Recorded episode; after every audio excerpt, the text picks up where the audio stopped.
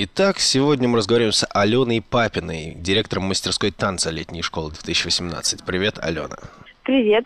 Твоя мастерская немного выбивается из стройного ряда направлений летней школы, которые в большинстве своем посвящены знаниям, а если и умениям, то скорее умственным. А тут танец. Как так получилось? Давно ли существует мастерская и чему именно у вас там учат?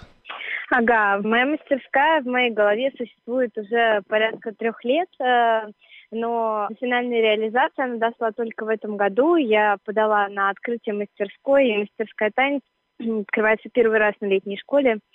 Меня очень вдохновила э, э, примером Варвара Фуфаева с мастерской живого театра. Я подумала, что если уж такая мастерская, э, которая не центрируется на академических знаниях э, и исключительно сидением ноутбука, имеет право быть на летней школе, почему бы танец, э, э, почему бы танцы тоже там не расположиться? То, что касается знаний и академических навыков, на самом деле у танца есть э, теория, теория как искусствоведческая, так и анатомическая, а, поэтому мы не будем заниматься исключительно а, физикой, не только техническим, э, нарабатывать технические навыки, а, но мы будем много осмыслять Э, поэтому я не назову это мастерской без знаний. Это как раз мастерская про, про телесные знания, которые раритетные, которые, как правило, никто не преподает в школе. И даже не преподают во всех танцевальных или специализированных заведениях. Понятно. А для кого предназначена эта мастерская? Есть какие-то требования по возрасту, по роду занятий? И наверняка нужно хоть что-то уметь танцевать, правильно? То есть меня там, наверное, не ждут. Ну, я бы сказала, что хорошо, если у тебя есть какой-то навык движения. То есть мы, например, можем взять людей, которые занимаются йогой или занимаются пилатесом. То есть а, люди, которые уже а, находится на каком-то базовом уровне знакомства со своим телом, э, кроме какого-то будничного его передвижения и будничных движений, которые он выполняет. Э, я не скажу, что нам важны на мастерской э, исключительно танцовщики, это не так. Мы будем рады даже акробатам, если они появятся и заявятся к нам в гости. Нам не важно, какой стиль э, танцует человек, который подается на мастерскую с танцевальным опытом, это может быть а, и хип-хоп, а, это а, какие-то уличные танцы, это могут быть бальные танцы. А, для нас очень важно, что вне зависимости от своего бэкграунда а, мы идем к общему знаменателю о том, как можно помыслить танец и о том, как можно работать со своим телом, исходя из анатомических принципов. И, и поскольку люди устроены в большей степени по одинаковому принципу, Э, который научно закреплен в анатомических знаниях, то это то, что будет нас объединить. И также теория искусствоведческая, она тоже неким образом будет давать нам какую-то тенденцию к тому, чтобы обсуждать разность подходов разных танцев, э, идеологии, приходить к тому, что э, нету чего-то лучше или хуже, а есть просто много возможностей, которые можно компилировать ради того, чтобы создавать произведения произведение искусства. Мощно. Скажи. Да, там был вопрос про возраст, кажется, да? Да, да, про возраст ты пропустила. Да, да, э, там а, людям, ну, мне кажется, было бы здорово, если бы людям было от 20 лет, поскольку, э, поскольку это определенное состояние ума. И э, мне кажется, что я не отметаю возможности того, что 18-летний человек может быть э, очень мыслящим и вдумчивым, э, но мне бы хотелось, чтобы это были люди, которые, ну, которые уже вышли из школы и уже ну, как-то почувствовали жизнь вне школьных и чуть-чуть за пределами университетских стен. То есть э, это, это молодые, ищущие, но при этом мы не закрываем э, двери мастерской для людей 30 лет, 35 лет.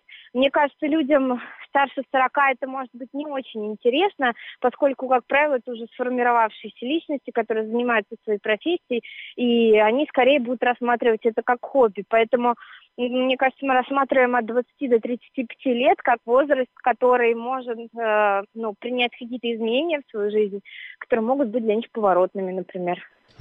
Вот как раз про профессию и хобби. Можно ли сказать, что о профессиональном танце как раз на мастерской речь не идет? То есть это направление такое исключительно для души? Или все-таки участие может позволить человеку как-то там осознать себя и развиваться в этой области как будущий профессионал?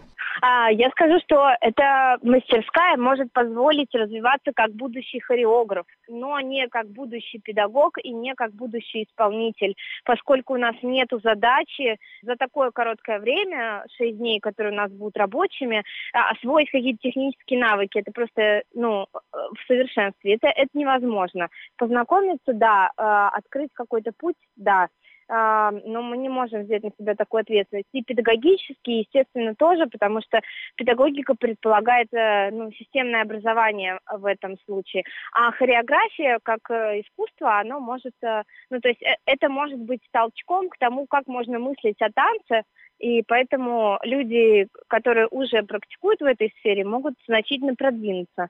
А те, кто интересуется, могут для себя открыть какой-то карт-бланш в этой сфере.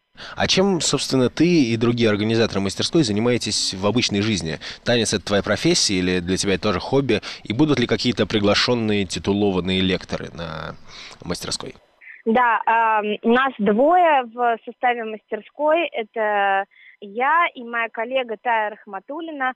А, я скажу, что мы обе занимаемся танцами. Мы, мы вместе работаем в Центре современного танца «Цех», и у нас у обеих есть параллельная практика. А, то есть я совмещаю в себе а, роли куратора, то есть я создаю программы в Центре современного танца «Цех». Я пишу тексты к этим программам. При этом я постоянно занимаюсь, я преподаю танец в совершенно разных э, каких-то местах, куда меня приглашают. Я создаю собственные работы хореографические. Вот я была резидентом ЗИЛа и ЦИМа недавно.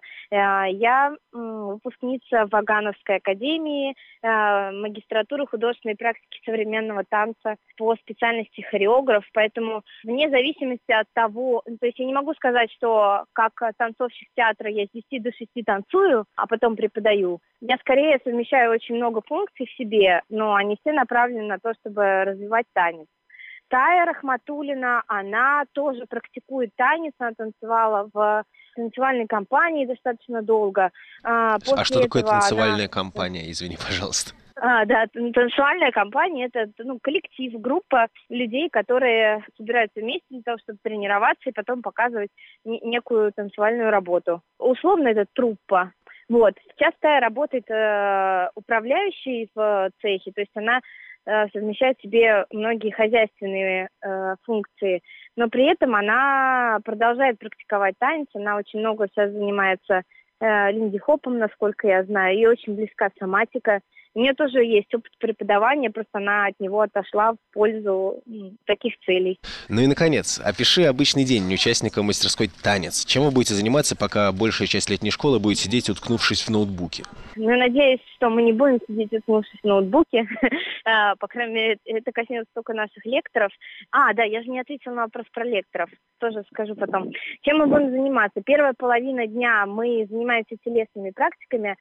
То есть мы мыслим стаи так, что на каждый блок мы приглашаем педагогов. То есть мы приглашаем педагога по движению медитации, по Syllabus, по Contemporary Dance, по соматике. Мы договариваемся с ними о том, э, какие и сколько классов они могут давать.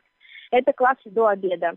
После обеда это междисциплинарные художественные практики, это приглашенные хореографы, танцхудожники, э, художники различных дисциплин, э, то есть творческие люди, которые э, практикуют в своих сферах, например, кино или фото или саунд-дизайн, и они также являются опытными телесными практиками. Они создают работы на стыке как раз своей дисциплины и танцевальной дисциплины.